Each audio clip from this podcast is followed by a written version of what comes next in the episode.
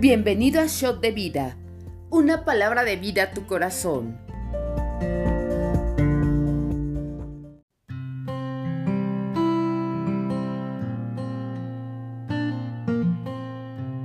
Bienvenido al devocional.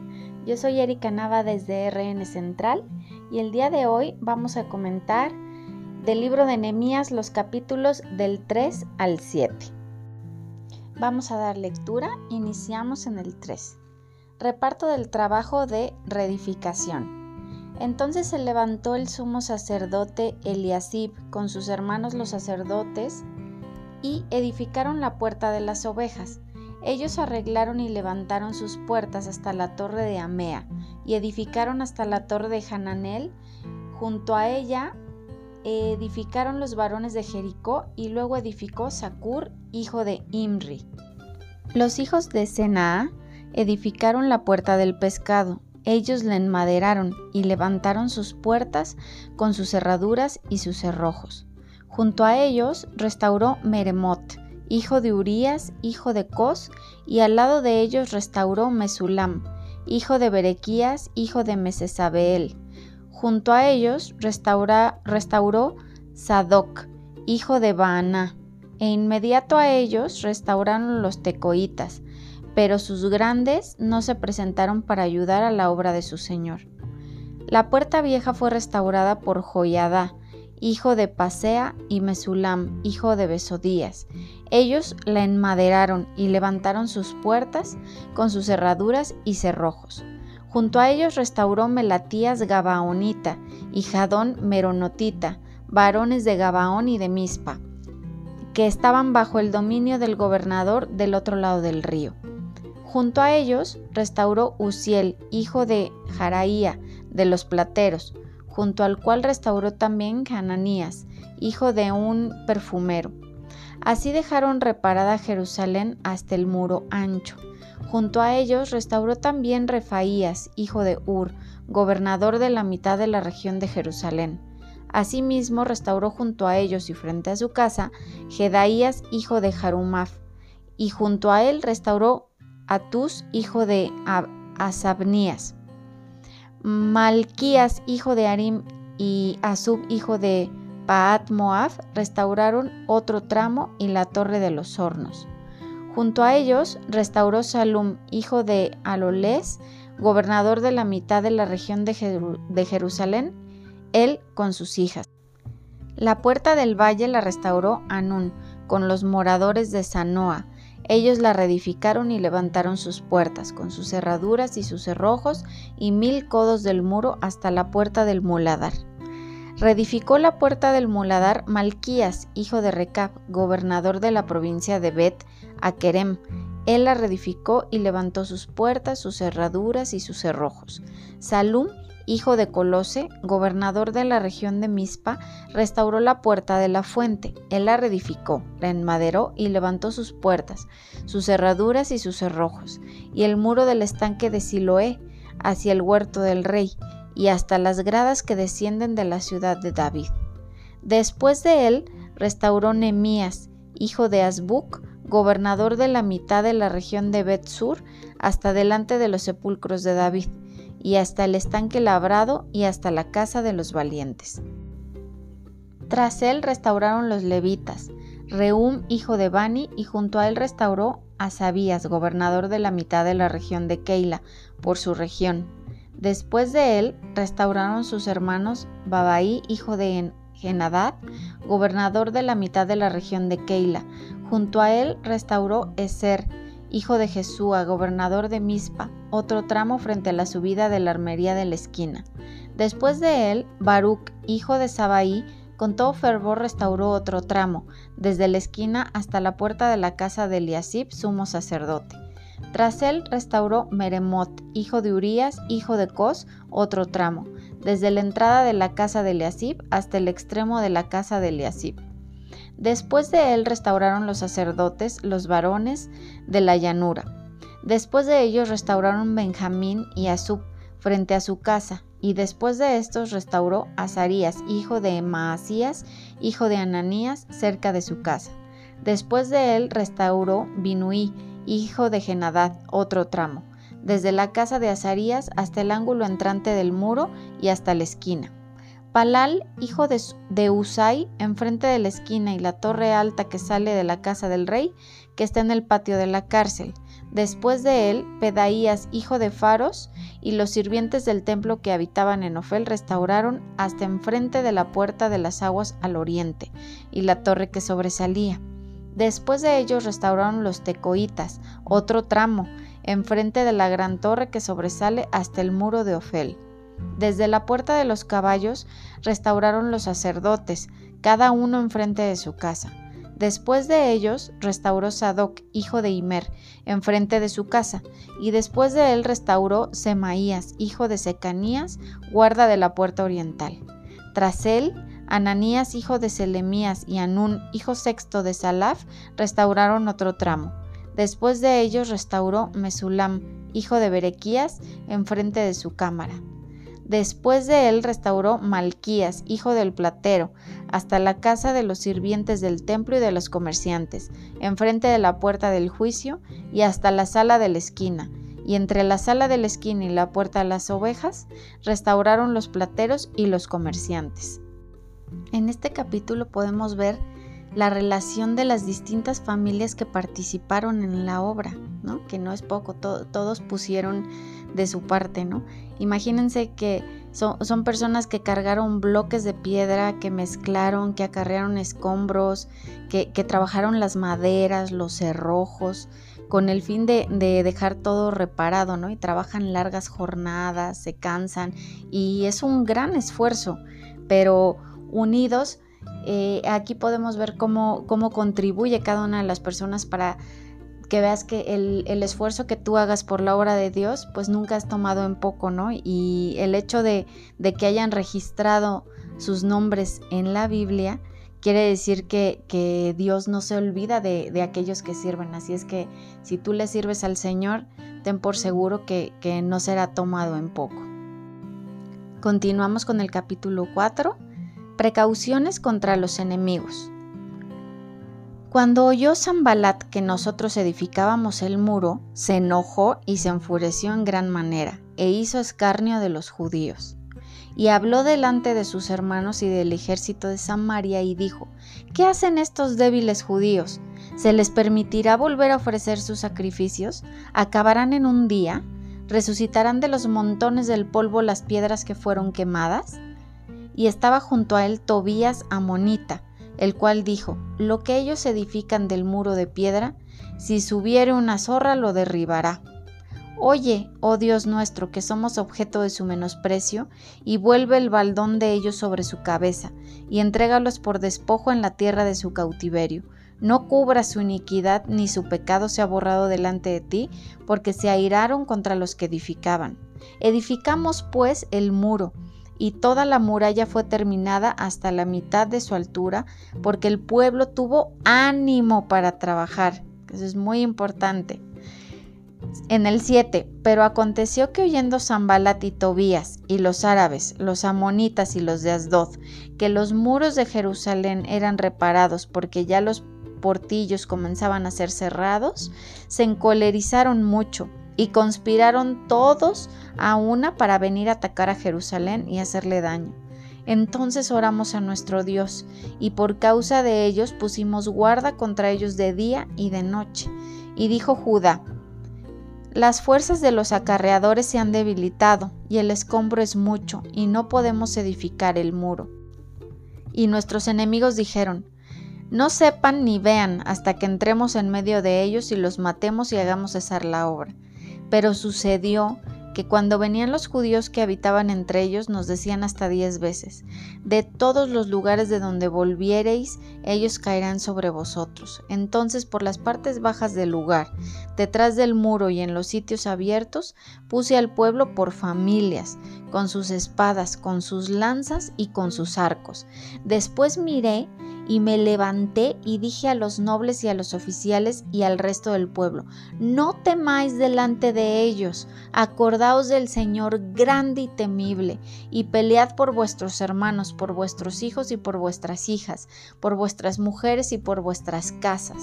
Y cuando oyeron nuestros enemigos que lo habíamos entendido y que Dios había desbaratado el consejo de ellos, nos volvimos todos al muro cada uno a su tarea. Desde aquel día la mitad de mis siervos trabajaba en la obra y la otra mitad tenía lanzas, escudos, arcos y corazas, y detrás de ellos estaban los jefes de toda la casa de Judá. Los que edificaban en el muro, los que acarreaban y los que cargaban, con una mano trabajaban en la obra y en la otra tenían la espada. Imagínense. En el 18, porque los que edificaban, cada uno tenía su espada ceñida a sus lomos y así edificaban. O sea, aparte del peso de, de estar edificando y de estar cargando, cargaban aún en su cuerpo un arma. Y el que tocaba la trompeta estaba junto a mí.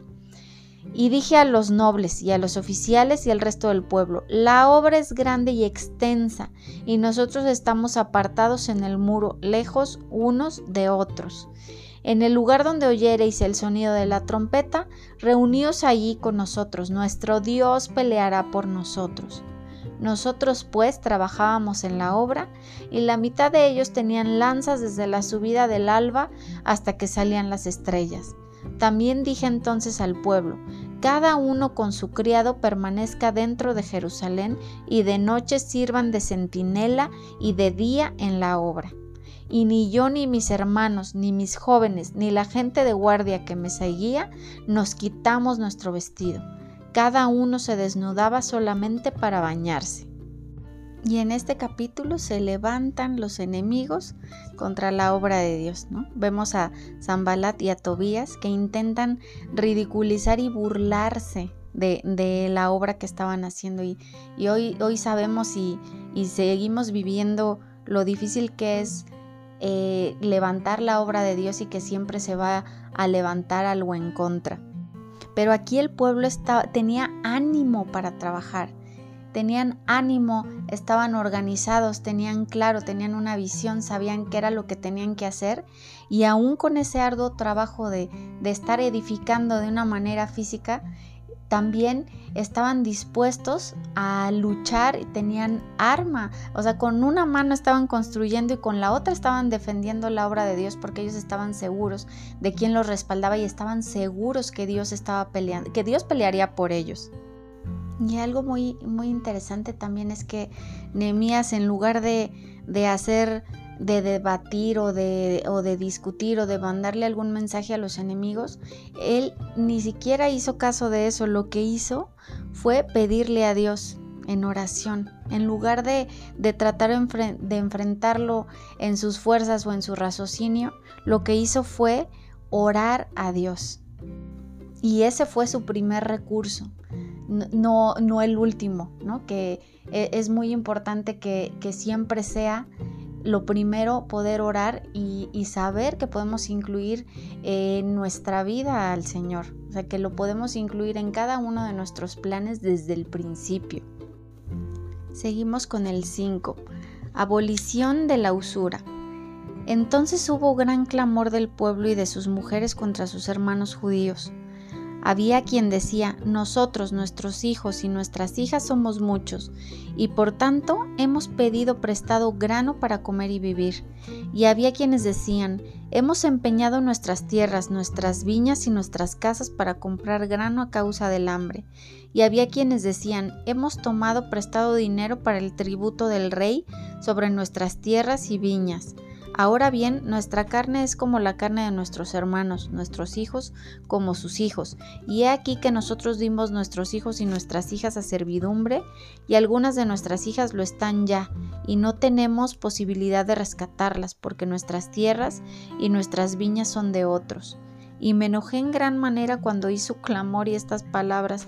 Entonces lo medité y reprendí a los nobles y a los oficiales y les dije, ¿exigís interés cada uno a vuestros hermanos? Y convoqué contra ellos una gran asamblea. Y les dije, Nosotros, según nuestras posibilidades, rescatamos a nuestros hermanos judíos que habían sido vendidos a las naciones. Y vosotros vendéis aún a vuestros hermanos y serán vendidos a nosotros. Y callaron, pues no tuvieron qué responder. Y dije, no es bueno lo que hacéis, no andaréis en el temor de nuestro Dios para no ser oprobio de las naciones enemigas nuestras.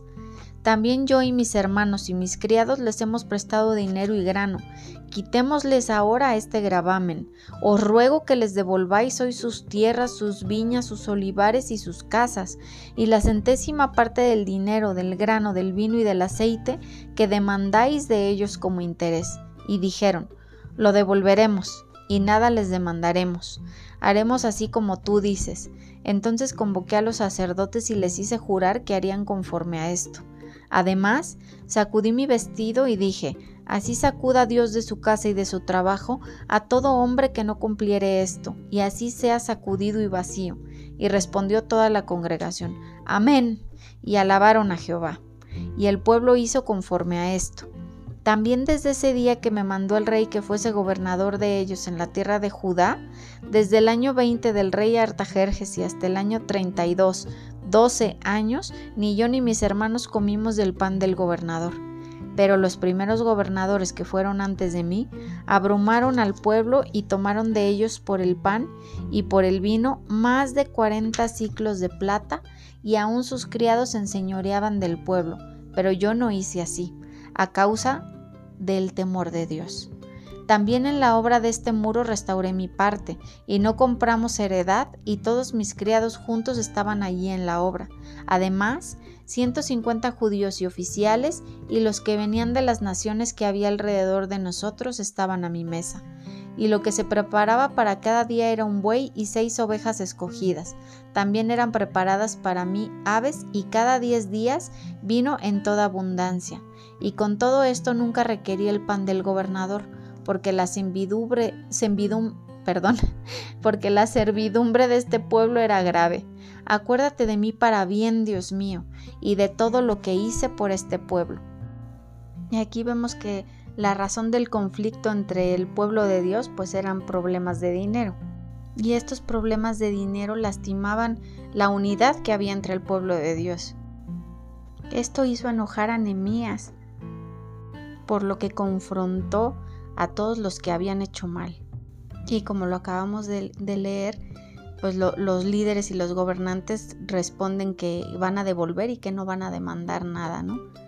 Y este es un gran ejemplo de lo que hace un líder, de preocuparse por los suyos, por su bienestar, de, eh, en este caso estaba habiendo una injusticia dentro del pueblo de Dios, y cómo el líder se preocupa, se ocupa y exhorta lo, que tiene que ser señalado para poder hacer las cosas agradables delante de Dios.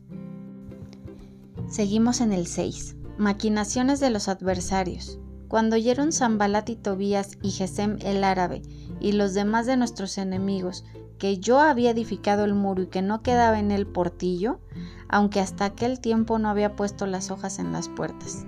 Zambalat y Gesem enviaron a decirme, ven y reunámonos en alguna de las aldeas en el campo de Ono, mas ellos habían pensado hacerme mal. Y les envié mensajeros diciendo, yo hago una gran obra y no puedo ir, porque cesaría la obra, dejándola yo para ir a vosotros. Y enviaron a mí con el mismo asunto hasta cuatro veces. Y yo les respondí de la misma manera.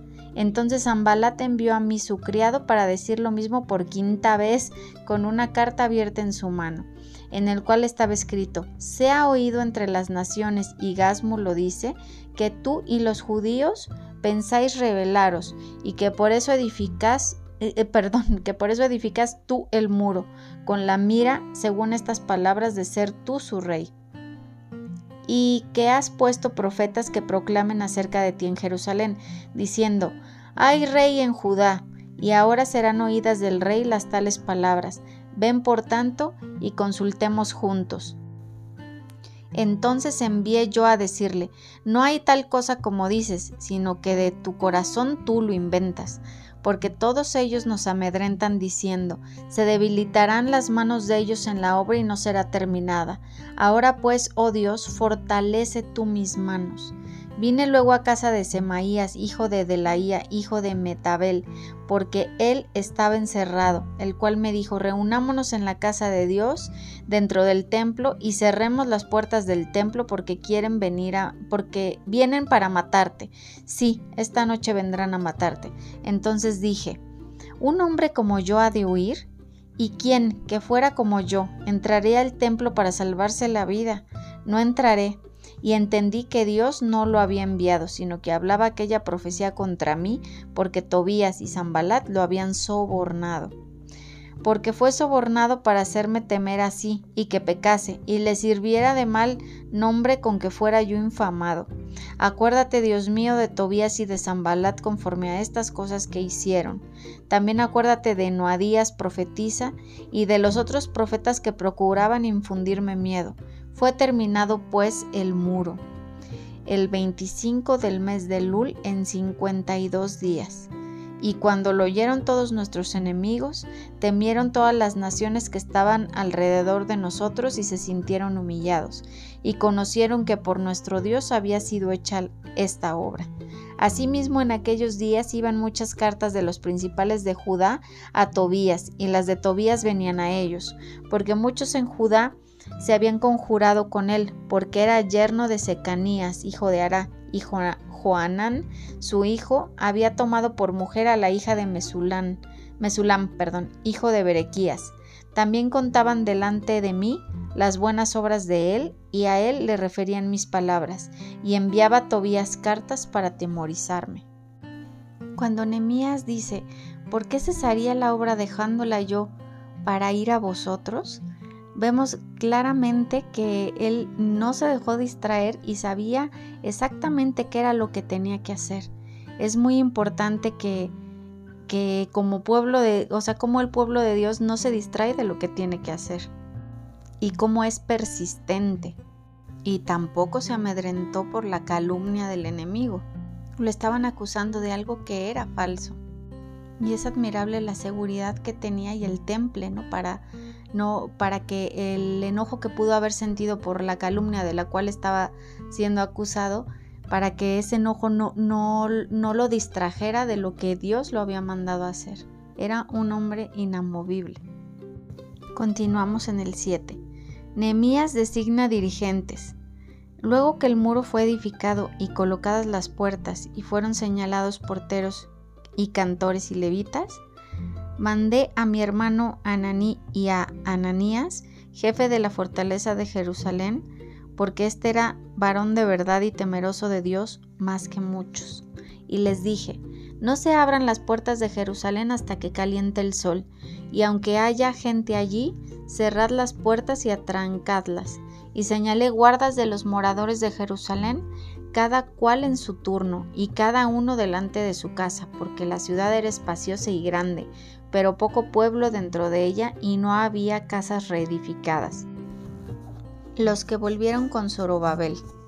Entonces puso Dios en mi corazón que reuniese a los nobles y oficiales y al pueblo para que fuesen empadronados según sus genealogías, y hallé el libro de la genealogía de los que habían subido antes y encontré en el escrito así. Estos son los hijos de la provincia que subieron del cautiverio, de los que llevó cautivos Nabucodonosor, rey de Babilonia, y que volvieron a Jerusalén y a Judá, cada uno a su ciudad, los cuales vinieron con Zorobabel, Jesúa, Nehemías, Azarías, Ramías, Naamaní, Mardoqueo, Bilsán, Misperet, Bigbai, Neum, Baná, el número de los varones del pueblo de Israel. Los hijos de Paros, 2172. Los hijos de Cefatías 372. Los hijos de Ara 652. Los hijos de Paat Moab de los hijos de Jesúa y de Joab 2818. Los hijos de Lam 1254. Los hijos de Satú 845. Los hijos de Sakai 750. Los hijos de Binni 648, los hijos de Bebai 628, los hijos de Asgad 2622, los hijos de Adonicam 667, los hijos de Bigbai 2067, los hijos de Adin 655, los hijos de Ater de Sequías 98, los hijos de Asum 328, los hijos de Besai 324, los hijos de Arif 112, los hijos de Gabaón 95, los varones de Belén y Netofa 188, los varones de Anatot 128, los varones de Bet Asmavet 42, los varones de Kiriat Jearim, Carifa y Beretot 743, los varones de Ramá y de Jeba 621, los varones de Micmas 122, los varones de Betel y de Ai 123, los varones del otro Nebo 152, los hijos de, del otro Elam 1254, los hijos de Arim 320, los hijos de Jericó 345, los hijos de Lot, Adid y Ono 721, los hijos de Sená 3930, sacerdotes, los hijos de Jedaía de la casa de Jesúa 973, los hijos de Imer 1052, los hijos de Pasur 1247, los hijos de Arim 1017, levitas, los hijos de Jesúa de Cadmiel de los hijos de Odavías 74, cantores, los hijos de Asaf 148, porteros, los hijos de Salum, los hijos de Ater, los hijos de Talmón, los hijos de Acub, los hijos de Atita y los hijos de Sobaí, 138. Sirvientes del templo, los hijos de Sia, los hijos de Gazufa, los hijos de Tabaot, los hijos de Queros, los hijos de Siaa, los hijos de Padón, los hijos de Lebaná, los hijos de Agabá, los hijos de Salmaí, los hijos de Anán, los hijos de Gidel, los hijos de Gaar, los hijos de Reaía, los hijos de Resín, los hijos de Necoda, los hijos de Gazam, los hijos de Usa, los hijos de Pasea, los hijos de Besai, los hijos de Meunim, los hijos de Nefitesim, los hijos de Bakbuk, los hijos de Akuta, los hijos de Arur, los hijos de Baslut, los hijos de Meidá, los hijos de Jarsa, los hijos de Barcos, los hijos de Císara, los hijos de Tema, los hijos de Nesía y los hijos de Atifa los hijos de los siervos de Salomón, los hijos de Sotai, los hijos de Soferet, los hijos de Perida, los hijos de Jalá, los hijos de Darcón, los hijos de Gidel, los hijos de Cefatías, los hijos de Atil, los hijos de Pokeret Hasebaim, los hijos de Amón, todos los sirvientes del templo, hijos de los siervos de Salomón, 392. Y estos son los que subieron de Telmelá, Telarsá, Kerub, Adón e Imer, los cuales no pudieron mostrar la casa de sus padres ni su genealogía, si eran de Israel. Los hijos de Delaía, los hijos de Tobías, los hijos de Necoda, 642, y de los sacerdotes los hijos de Abaía, los hijos de Cos y los hijos de Barzilaí, el cual tomó mujer de las hijas Barzilaí Galadaíta y se llamó del nombre de ellas. Estos buscaron su registro de genealogías y no se halló, y fueron excluidos del sacerdocio. Y les dijo el gobernador que no comiesen de las cosas más santas hasta que hubiese sacerdote con Urim y Tumim. Toda la congregación junta era de 42.360 sin sus siervos y siervas, que eran 7.337, y entre ellos había 245 cantores y cantoras, sus caballos 736, sus mulos 245, camellos 435, asnos 6.620, y algunos de los cabezas de familia dieron ofrendas para la obra. El gobernador dio para el tesoro mil dracmas de oro, cincuenta tazones y quinientas treinta vestiduras sacerdotales. Los cabezas de familia dieron para el tesoro de la obra veinte mil dracmas de oro y dos mil doscientas libras de plata. Y el resto del pueblo, del pueblo dio veinte mil dracmas de oro, dos mil libras de plata y sesenta y siete vestiduras sacerdotales. Y habitaron los sacerdotes, los levitas, los porteros, los cantores, los del pueblo, los sirvientes del templo y todo Israel en sus ciudades. Sin duda Nehemías era un gran líder que tenía los ojos puestos en la obra del Señor y no solo supo dirigir la, la, obra, sino también, como lo vemos en el último capítulo, que merece la pena mencionarlos porque están escritos en la palabra, cómo designa a todos sus dirigentes. Deseamos que esta palabra sea de bendición para tu día. Suscríbete al canal y nos vemos mañana.